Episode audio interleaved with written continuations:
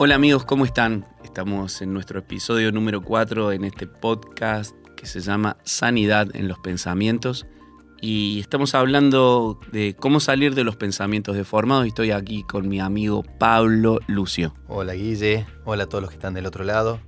Es un gusto volver a, a estar con ustedes, a estar juntos, pensando y siguiendo esta línea de análisis sobre cómo estos pensamientos deformados están afectando nuestras vidas, cómo están impactando diariamente en nuestra realidad, en la forma que tenemos de vincularnos y sobre todo aprendiendo de alguna manera algunas técnicas o algunos tips eh, basados por supuesto en la experiencia pero también en la Biblia eh, para que los puedas superar. La idea no es solamente que vos te vayas con una idea clara de qué son, sino también cómo presentarle batalla.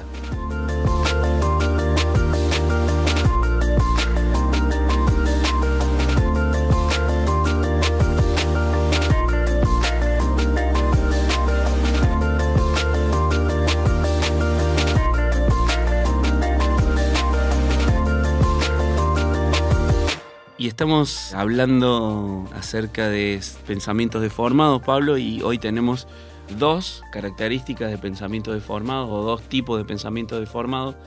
Y uno de ellos es eh, acerca de la visión catastrófica. Y me gustaría saber de qué se trata, quiero que nos contés de qué se trata y después vamos a, a desandar un poco esto para poder hablar de, de cómo salir de ahí y cuáles son las herramientas que Dios nos da para que podamos eh, pensar de una manera eh, sana, de la forma que Él quiere que nosotros pensemos, para, como siempre decimos, disfrutar la vida que viene de Dios. Pero hablemos un poquito de visión catastrófica. ¿Qué es esto, Pablo? Ya, visión catastrófica Sí, ya ya me... te dice mucho, ¿no? y además ya te pone tenso. Sí, sí, sí. me pone- Algo va a pasar, algo, Algo va a malo va a pasar. cuando cuentes esto, Pablo. Eso es visión catastrófica. Cerramos el podcast acá. Chao. Visión catastrófica es esa manera de pensar que tiende a centrarse en todo lo que puede salir mal, que está analizando todas las variables, viendo los riesgos y proyectándolos o anticipándolos, eh, siempre desde el aspecto más negativo, siempre desde toda la posibilidad que tiene de eclosionar, de fracasar, de traer un costo.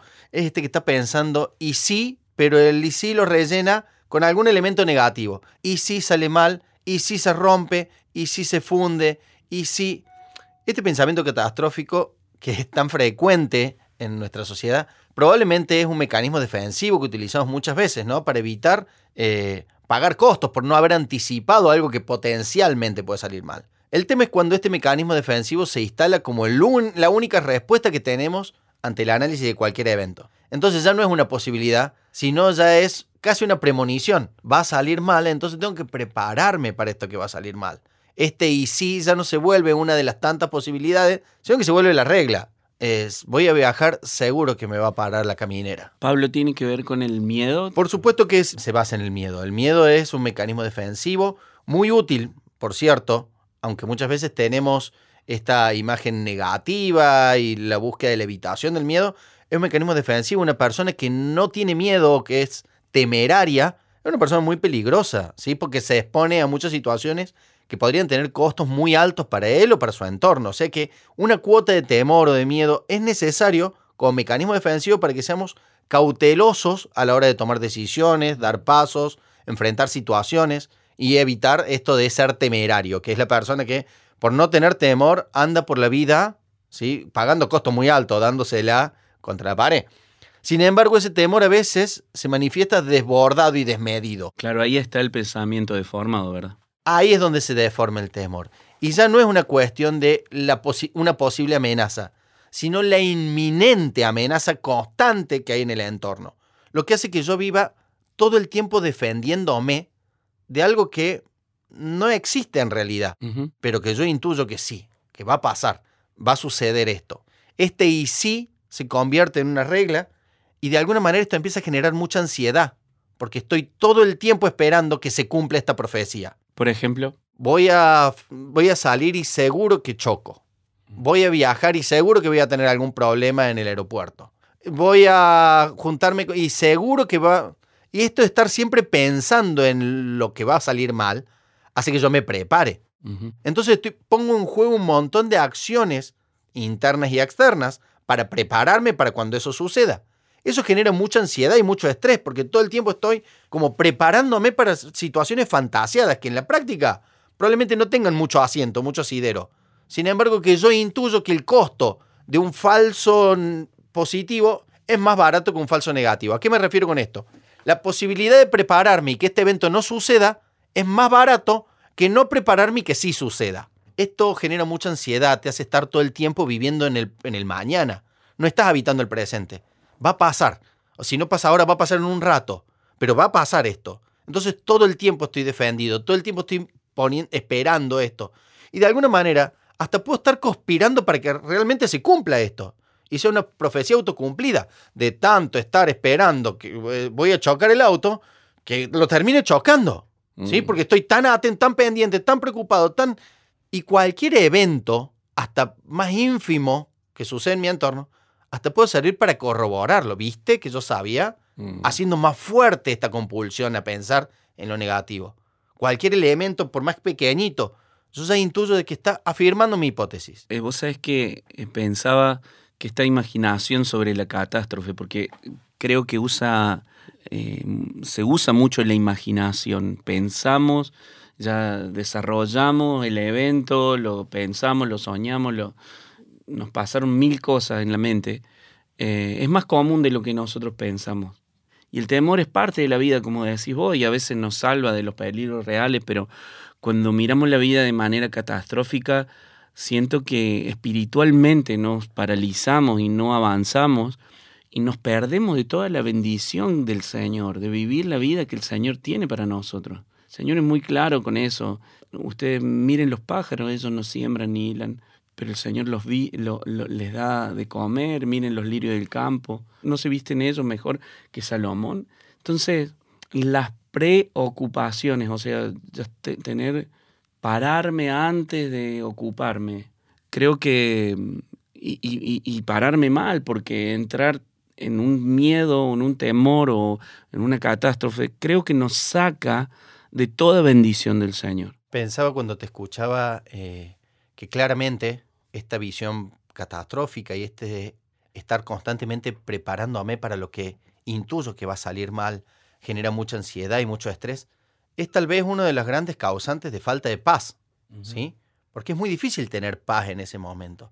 Y la paz no como ausencia de problema, porque la paz es un estado que incluso se puede sostener en medio del conflicto. Por ejemplo, aceptando ciertas condiciones ambientales, amigándote con ciertos fenómenos, entendiendo que pueden tener un propósito o un beneficio a largo plazo.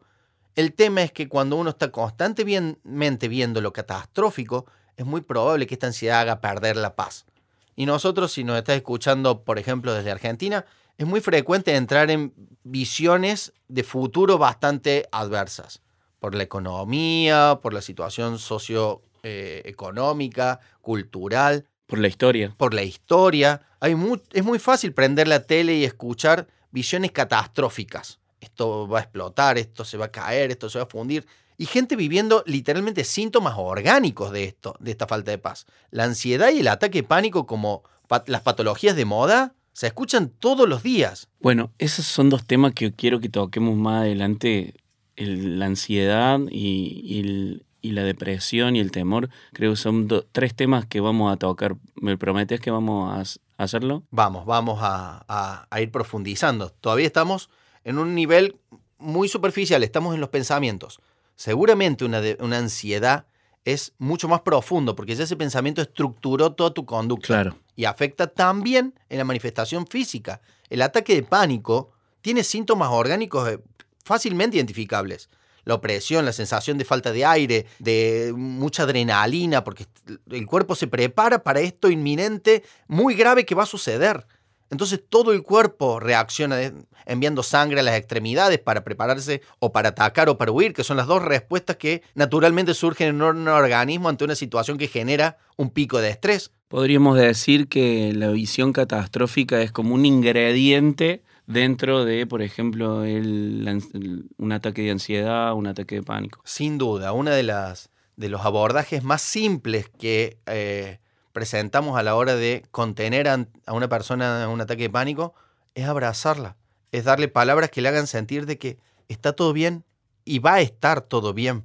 Es lograr que la persona empiece a bajar este umbral de eh, excitación resultante de la fantasía que tiene de que algo muy grave va a pasar. Wow. Y la muerte inclusive en algunos casos, ¿no? Muchos ataques de pánico cuando le preguntas cuál es el temor de fondo, eh, eh, esto me va a terminar matando, yo me voy a morir. Digo, tan catastrófico. Y tal vez cuando empezás a desandar qué originó eso, te das cuenta que es un estímulo muy pequeño. Sin embargo, se sobredimensionó. ¿Qué determinó el ataque pánico? Y tal vez fue una discusión con tu jefe. Claro. Sin embargo, te pareció tan increíblemente caótico eso, el fin de la vida, que surge la respuesta fisionómica como ataque de pánico y la sensación de esto me va a destruir, me voy a morir, se acaba el mundo por esta situación. Por supuesto que el abordaje no es hacerle ver de que no es tan grave la discusión con el... No, no, porque realmente les está pasando. Le esto. está pasando. Ujú, La contención es, no se acaba nada. Estamos acá, estoy acá a tu lado y vamos a estar después. Hay un mañana después de esto. Entonces empieza a bajar la ansiedad, porque ya no estoy tan en la fantasía de lo que va a pasar. Estoy más en el presente. Estoy acá, estoy acompañado, vamos a salir juntos. Un abordaje muy simple, ¿no? Para una patología que estoy seguro que tenés a tu alrededor alguien que la está padeciendo. Bueno, seguramente vamos a seguir compartiendo acerca de esto y mm, cuando hablemos del miedo o del temor y, me vas a ayudar mucho más, Pablo, vamos a tratar de mm, darte más herramientas para ya sea que estés con alguien que esté sufriendo este, esta enfermedad o que vos mismo estés sufriendo esta enfermedad. Queremos compartir eh, no solamente estrategia psicológica, sino también palabra de Dios para esto.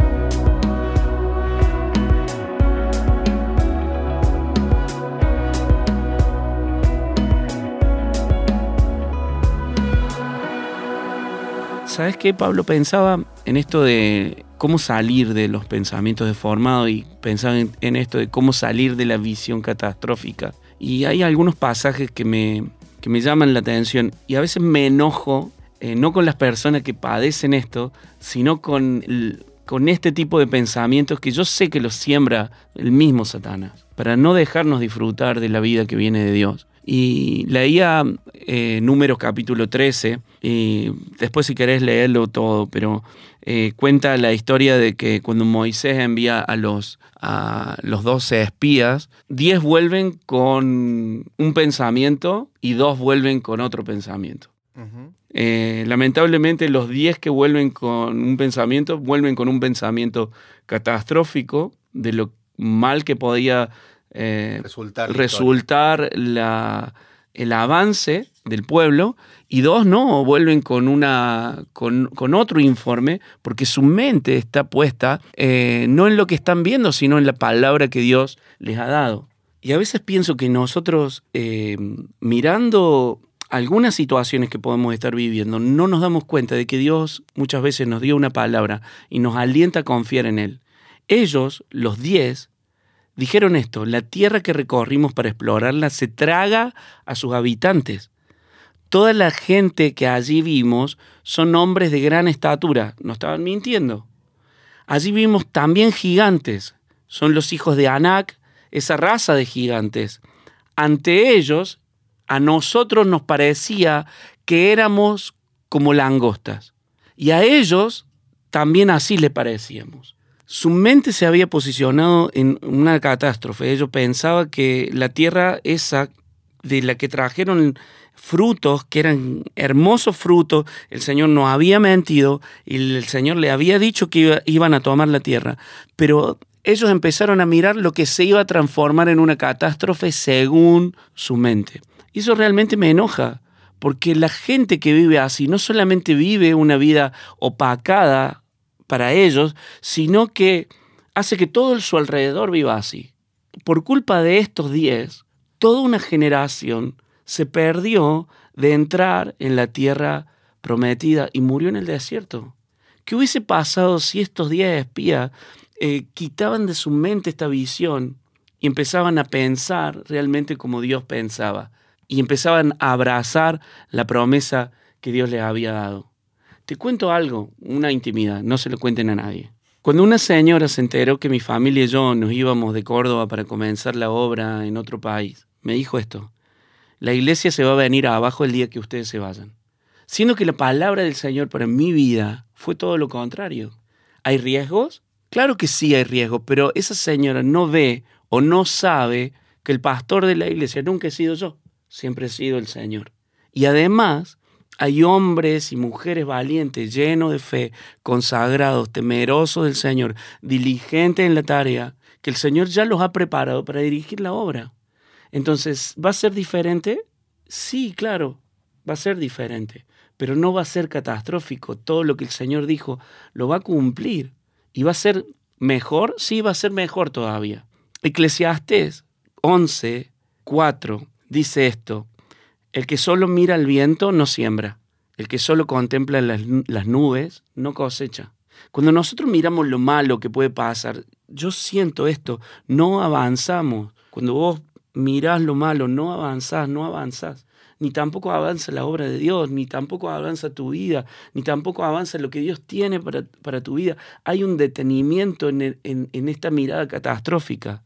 Y esto no quiere decir de que no evaluemos las posibilidades de que algo pueda salir mal, sino que avancemos a pesar de esas posibilidades, aún considerando de que sea una posibilidad real.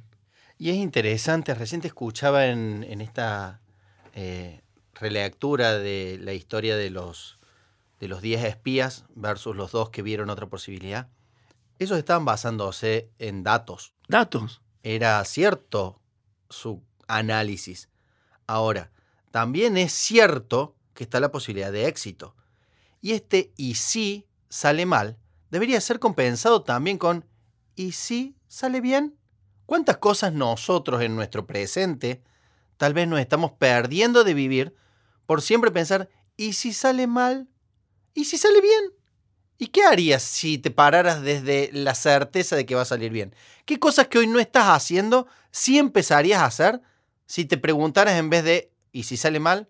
¿Qué pasaría si sale bien? Ni hablar si vos tenés una palabra de Dios en tu vida. Sin lugar a duda es un elemento que radicaliza esta postura. Aún con todas las posibilidades de lógica de la derrota, si tenés una palabra de Dios para tu vida, aún considerándola vos tenés que saber que tenés que caminar en obediencia y que las cosas van a salir bien. Mirá lo que dice el versículo 5. Sigo con esto porque tiene mucho condimento este eclesiastes. Tú no sabes qué camino sigue el viento, ni cómo van creciendo los huesos del niño en el vientre de una mujer encinta, y tampoco entiendes las obras de Dios que ha creado todas las cosas este versículo nos enseña que nosotros no sabemos ni entendemos cómo van a suceder las cosas, pero que Dios sí sabe. Cuando Dios habla una palabra, nuestro trabajo es creer. Es como esa canción tan hermosa. Mi trabajo es creer. No tengo otro trabajo. Y avanzar aún con el panorama contrario.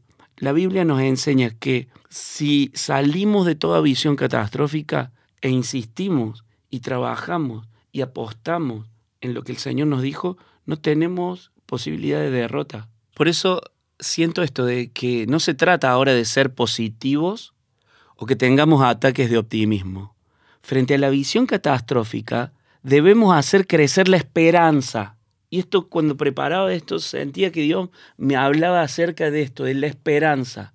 Versículo 6, sigo con Eclesiastes. Siembra tu semilla en la mañana y vuelve a sembrarla en la tarde, pues no sabes cuál de las dos siembras será mejor. No estoy diciendo cuál de las dos siembras no va a resultar, sino cuál de las dos va a ser mejor, o si las dos serán igualmente buenas. Ponernos a trabajar, insistir, este transitar con la esperanza todos los días. Yo transito mi vida con esperanza.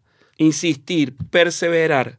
Si hay algo bueno por delante de los que aman a Dios y creen, es que sabemos que las promesas del Señor se van a cumplir. Por más de que en el tiempo em, no vivamos situaciones que sean fáciles, nadie está hablando de facilidad o dificultad.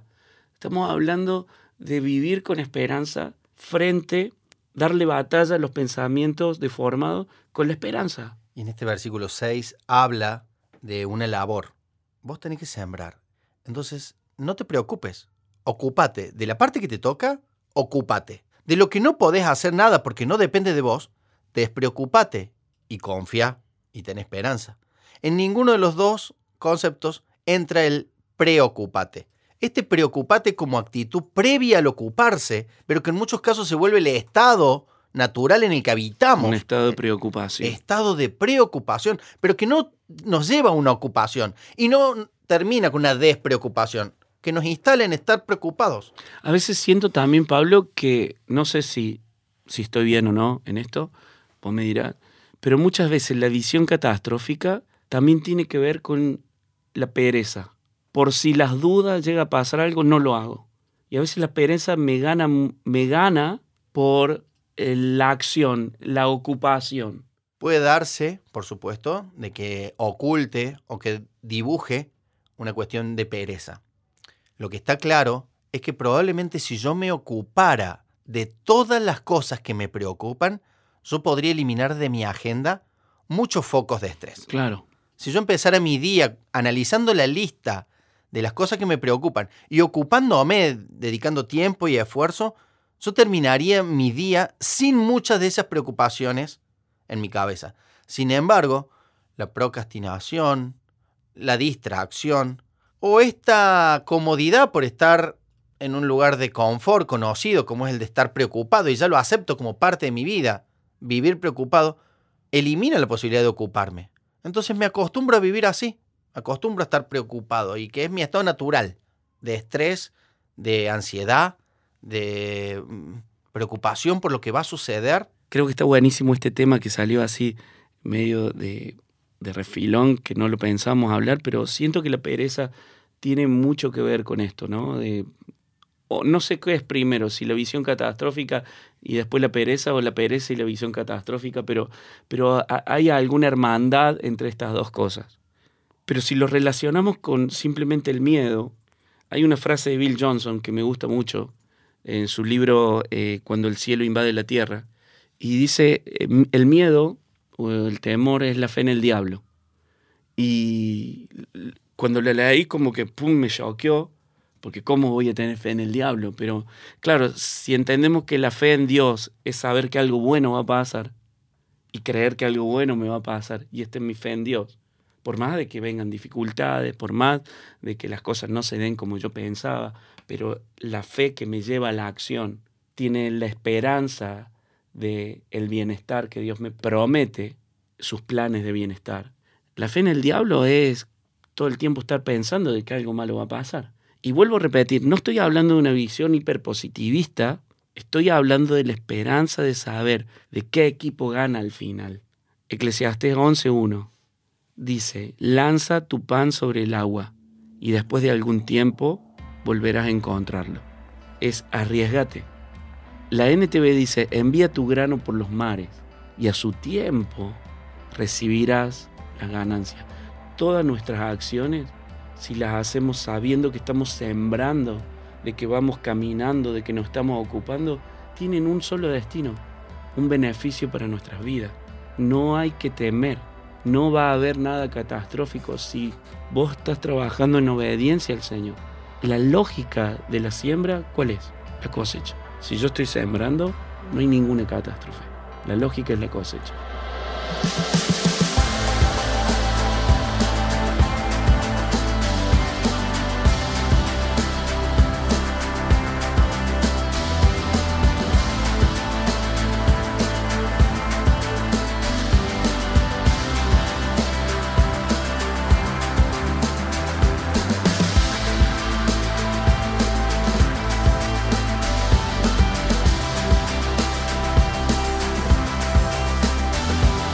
Seguimos con el siguiente pensamiento deformado que trajimos para esta sesión.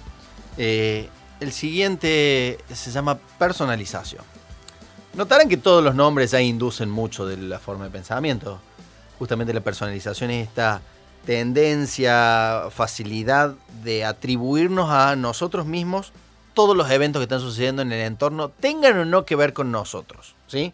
es hacer personal cuestiones eh, ambientales, es creer que tienen que ver con nosotros, situaciones que están pasando, tienden a ponernos en el medio de todas las situaciones, a nosotros como protagonistas causantes o como víctimas de lo que está sucediendo, de cualquier manera personaliza toda situación y cree que es contra sí mismo. La persona que tiene este tipo de pensamiento probablemente eh, dice frases como me quieren dañar, me quieren arruinar el día, tienen algo contra mí, me lo hizo a propósito por tal o cual razón. Tienden a ponerse como foco de toda situación o interacción ambiental. Y cualquier elemento les sirve para justificar o reafirmar esta hipótesis. Por ejemplo, hay gente que, víctima de la personalización, le pone tono a los mensajes de WhatsApp. Que leen un mensaje de WhatsApp y se imaginan la entonación. Eh, me está gritando. Mirá qué mal que me lo dice. Y le pasa el teléfono al del lado. Y el del lado lo lee. Y no dice nada. Te dice, ok, nos vemos mañana. No tiene ninguna animosidad. No hay nada fácilmente identificable como una amenaza, como una agresión. Pero el que personaliza tiende a creer que todo lo que está sucediendo es una conspiración. Es una, está planeado, está dedicado y destinado. ¿Cómo me doy cuenta si tengo esto? Si me pasa esto. Como nombramos desde la primera sesión, probablemente todos los modos de pensamiento deformado los hemos vivido en algún momento. Lo que estamos buscando es que identifiques cuál es el que en formato de patrón repetís con más frecuencia. Todos en algún momento sentimos que lo que está sucediendo tenía que ver con nosotros. Uy, me miró con esa cara, seguro que está ofendido conmigo porque yo hice, entonces ahora va a venir y me va a retar. Y, y tal vez en tu cabeza ni siquiera estaba el pensamiento, ni me había registrado que yo estaba en escena. Sin embargo, yo hice toda una elucuración, una creación imaginaria, en donde yo soy causante o causal de esa situación. ¿sí? Eh, También tiene que ver con las cosas positivas, por ejemplo, esto fue gracias a mí. Por supuesto, por supuesto, esto afecta tanto en el plano negativo. Si no, si no hubiese sido por mí, tal o cual cosa o en el plano positivo porque nos sentimos responsables de que lo positivo suceda. ¿sí? Esto está pasando porque yo estoy acá, sea malo o sea bueno. Si las cosas están bien es porque yo estoy bien y porque yo me encargo que las cosas pasen bien. Qué pedazo de egocentrismo, ¿no? Qué pedazo de egocentrismo. de hecho, si de alguna manera alguna definición de fondo tuviera que categorizar este tipo de pensamiento, es el narcisismo, es el orgullo, es esta sensación de soy tan importante que no puede ser de que esta escena no me tenga a mí en el medio de alguna manera. ¿Positivamente o negativamente? Soy el pupo del mundo. Todo lo que está pasando tiene que ver conmigo. Toda la escena, no importa cuántos actores hayan en escena en ese momento. Podemos estar en una reunión con 150 personas, pasa un evento y automáticamente o siento responsabilidad o culpa o me afecta de alguna manera porque proyecto que hay algo mío que tendría que estar en juego en esa relación o en esa situación. Puede ser que también me sienta amenazado constantemente por el otro, por los otros. Cuando es negativo, probablemente lo sienta como una amenaza o una adjudicación de responsabilidad. Está enojado y es culpa mía. Está ofendido y seguramente va a haber una consecuencia. Entonces lo veo como una amenaza o lo veo como una fuente de angustia porque yo estoy como causal de su malestar. Ahora, cuando es positivo, yo me posiciono como el responsable de que vos estés bien entonces yo tengo que hacer que vos estés feliz y yo te tengo que sacar una alegría y yo tengo que buscar a través de todos los medios tu bienestar. De cualquier manera, es una mirada muy ególatra, muy narcisista, muy soberbia, que nos pone en una situación de responsabilidad o culpa por lo que está pasando en el entorno. Sea que claro, por ejemplo, si veo triste a una persona, digo, mm, debe ser porque por culpa mía algo habré hecho mal. Lo debo haber hecho sentir. ¿Qué podría hacer para que él se sienta bien también, eh? Porque fíjate esto, ¿qué puedo hacer para que él se sienta bien? ¿Y qué puedo hacer yo para que vos te sientas bien? Digo, qué soberbia, ¿no? Creer que yo puedo hacer que el otro esté bien o que el otro esté mal. Cuando en realidad yo tengo poder sobre mí. Lo que yo pienso, lo que yo siento, lo que yo actúo. Yo no tengo poder sobre lo que vos pensás, lo que vos sentís, cómo vos actuás, tus errores. Esto ya empieza a desarticular este modelo de pensamiento. Porque vos empezás a reconocer tus límites o los límites de tu inferencia, de tu injerencia. hasta dónde vos podés afectar el entorno y dónde tu poder se acaba. Claro. Y el entorno es porque es, o porque hay otras variables afectándolo. Ahora, hay algo que también sucede en esta forma de pensar que tiene que ver con la comparación continua con los demás. Háblame un poco de esto, Pablo. Este hábito de la comparación eh, es una búsqueda de encontrar elementos que reafirmen o que contradigan mi hipótesis, mi postulado. Esto de creer que eh, no me escuchan a mí tanto como lo escuchan a Guille, me pone a mí en el centro, pero buscó un chivo expiatorio. Claro. Buscó a alguien para, para compararse. Él es la vara y yo estoy por debajo de la vara. Probablemente la consecuencia va a ser un sentimiento de enojo, frustración, tristeza porque yo estoy en el medio. A mí me escuchan menos que a Guille. Pero Guille es la vara positiva, es la meta a lograr. ¿sí? No toco tan bien el piano como lo toca Bernabé.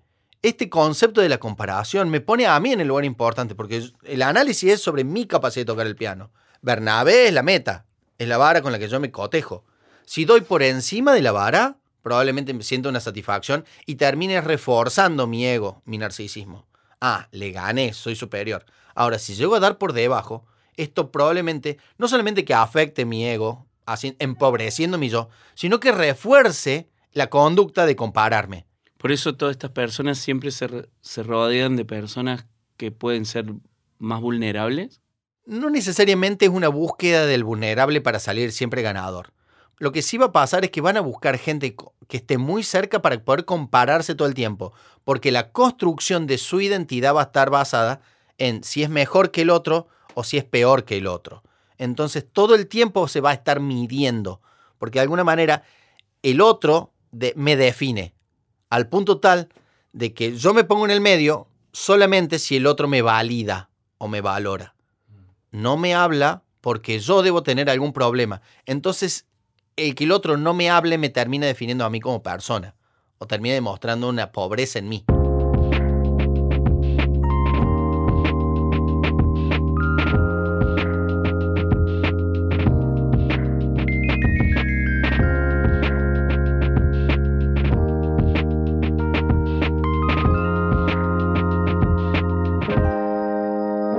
Si pensamos entonces cómo romper este bucle de pensamiento, eh, en donde yo soy el centro, en donde la personalización está, caracteriza todas mis interacciones, si tuviera que pensar en dos tips, sería primero empezar a preguntarme cuál es mi rol o valor dentro de esta gran trama. Y esto de mm. preguntarme mi rol o valor dentro de la gran trama es también una herida al ego, porque tal vez puedo darme cuenta que no soy tan importante como yo creo, que hay realidades que se suceden y que me se escapan a mí y que no tienen que ver conmigo. Y que soy un actor más dentro de una trama en donde tal vez hay actores más importantes incluso que yo. Lo que pasa es que cada situación me va a encontrar como un actor de reparto o como un protagonista o a veces me va a encontrar como simplemente un extra. Parte del decorado. El niño planta. Eh, sin duda, pero el amigarse... Pero depende de la situación donde estemos. Sin duda, pero el amigarse con esto y el animarse a buscar cuál es mi rol dentro de esta trama y aceptarla como tal, ya es un montón para este tipo de gente, que hasta el momento era siempre protagonista, todo tenía que ver con ellos. Entender de que tal vez hay actores más importantes, que tal vez ellos tienen que ocupar por momento nada más que el rol de decorado para que otros se luzcan. Realmente es difícil porque es una afrenta a su ego. Es ponerle un límite a, su narcisismo. En esto siempre pienso en, la palabra del Señor que dice que eh, hay que llorar con los que lloran y reír con los que ríen. Y a veces siento que reír con los que ríen es mucho más difícil que llorar con los que lloran, porque reír con los que ríen implica que yo me estoy alegrando de que otro en este momento esté siendo protagonista, esté siendo celebrado, esté siendo festejado, y implica una, una humildad, una pureza de corazón que es propia de aquel que es realmente un hijo de Dios. Esta valoración del otro, este reconocimiento de la importancia del otro, eh, considerándolo incluso al otro como superior a sí mismo, ¿no? Este concepto que tal vez lo hemos escuchado con cierta frecuencia, pero que en la praxis es complejo, es complejo porque tendemos a ponernos en el centro. Mi dolor, mi problema, mi situación, mi forma de ver el mundo termina posicionándose por sobre todo el resto. No es tan importante lo que le pasa a mi entorno como lo que me pasa a mí. Cuando preparábamos esto, yo pensaba en esta pregunta que, que muchos nos haríamos. ¿Cómo salimos de los pensamientos de personalización? Y una de las cosas que, que sentía en el corazón muy fuerte es comprendiendo a Dios como escritor y ejecutor de la historia. Eh, hace unos días me encontré con este, este texto de Apocalipsis 5.9, cuando dice, digno eres, Señor, de recibir el rollo escrito y romper sus sellos. Este rollo escrito habla de la historia escrita. nosotros no somos ni siquiera los escritores, ni siquiera los protagonistas de toda la historia. Demos gracias que estamos incluidos en la historia. Ya con eso es suficiente. Pero el protagonista y el escritor y el que trae el desenlace de la historia de la humanidad no pasa por nosotros, es Él. Y cuando nosotros vivimos para su gloria, viste, el, Salmo 15 creo que empieza, no a nosotros, Señor, no a nosotros, dice David, sino a ti sea la gloria. No quiero tener nada que ver con recibir un honor en esta vida. Cuando pensamos que la gloria es para Dios, no salimos de ahí, tranquilos. Para salir de la personalización, creo que la primera cosa que tenemos que entender es que Dios es el actor, es el protagonista principal y es el escritor de toda la historia. Y tengo un rol dentro de la historia. Y Gracias. tengo responsabilidades dentro de la historia. Ahora, entender cuáles son mis responsabilidades y dónde termina, también me exime de estarme cargando con responsabilidades que no son mías. So, es responsabilidad mía lo que hago en esta escena. No es responsabilidad mía lo que vos haces en la escena. Vos tendrás que rendir cuenta por tu rol en la escena. Yo no afecto ni positivamente ni negativamente. Yo elijo como yo pienso. Como vos pensás, yo no puedo afectarlo. Es una decisión tuya. Por eso estamos haciendo también este podcast. Porque hay una llave que está en tu poder eh, de una puerta que solamente podés abrir vos. Yo no puedo hacer nada para que vos cambies. Sería una mirada bastante ególatra, egocéntrica, creer que porque estamos haciendo este podcast, estamos generando un cambio. Estamos dando herramientas. Tu rol dentro de esto será aplicar las que necesitas para lograr tu bienestar, entendiendo tu rol y tus limitaciones, tu responsabilidad y tus alcances. Otra forma que pensaba de cómo liberarnos de este tipo de pensamientos eh, es también liberándome de las culpas del pasado. Muchas personas que son culposas eh, por situaciones que viven en el presente, en realidad manifiestan situaciones del pasado que no han sido perdonadas, que no han sido confesadas, que no han sido sanadas y no han experimentado en este momento una libertad completa. Comprender el poder del arrepentimiento del que habla la Biblia, el poder del perdón del Señor sobre mi vida y el poder de la restauración en mi vida me lleva a mí a vivir una vida libre de culpas del pasado, sabiendo que el Señor va a restaurar. Recién cuando veíamos el pensamiento deformado anterior y dejé deslizar que es un gran causal de ansiedad y que la patología de base o la manifestación orgánica de base de este tipo de pensamiento es la ansiedad, en este tipo de pensamiento, en el pensamiento de personalización, la patología de base o la que más frecuentemente se asocia es la depresión. Mm. Mientras que la otra tenía que ver con el habitar el futuro, estar todo el tiempo pensando en lo que va a venir, la ansiedad, habitar el futuro, este temor de lo que va a pasar. Esto es habitar el pasado. Es a partir de eventos anteriores que generaron una herida, yo empiezo a estructurar mi forma de pensar, ver las interacciones con el otro, las respuestas a luz de ese evento. Entonces siempre hay una cuota de pasado angustiante, generador de depresión, de esta, de esta carga o opresión literalmente en el pecho. La carga del peso, de, de, eh, la carga o el peso del pasado. Quiero animarte, si estás pasando por este tipo de pensamientos, a, a un tiempo de oración verdadera y, y salir de esos pensamientos que realmente nos llevan a vivir una vida miserable. Porque la verdad, verdad es que nunca vamos a ser tan buenos, nunca vamos a ser tan inteligentes, nunca vamos a estar tan preparados y en verdad siempre va a haber alguien con más talento que nosotros.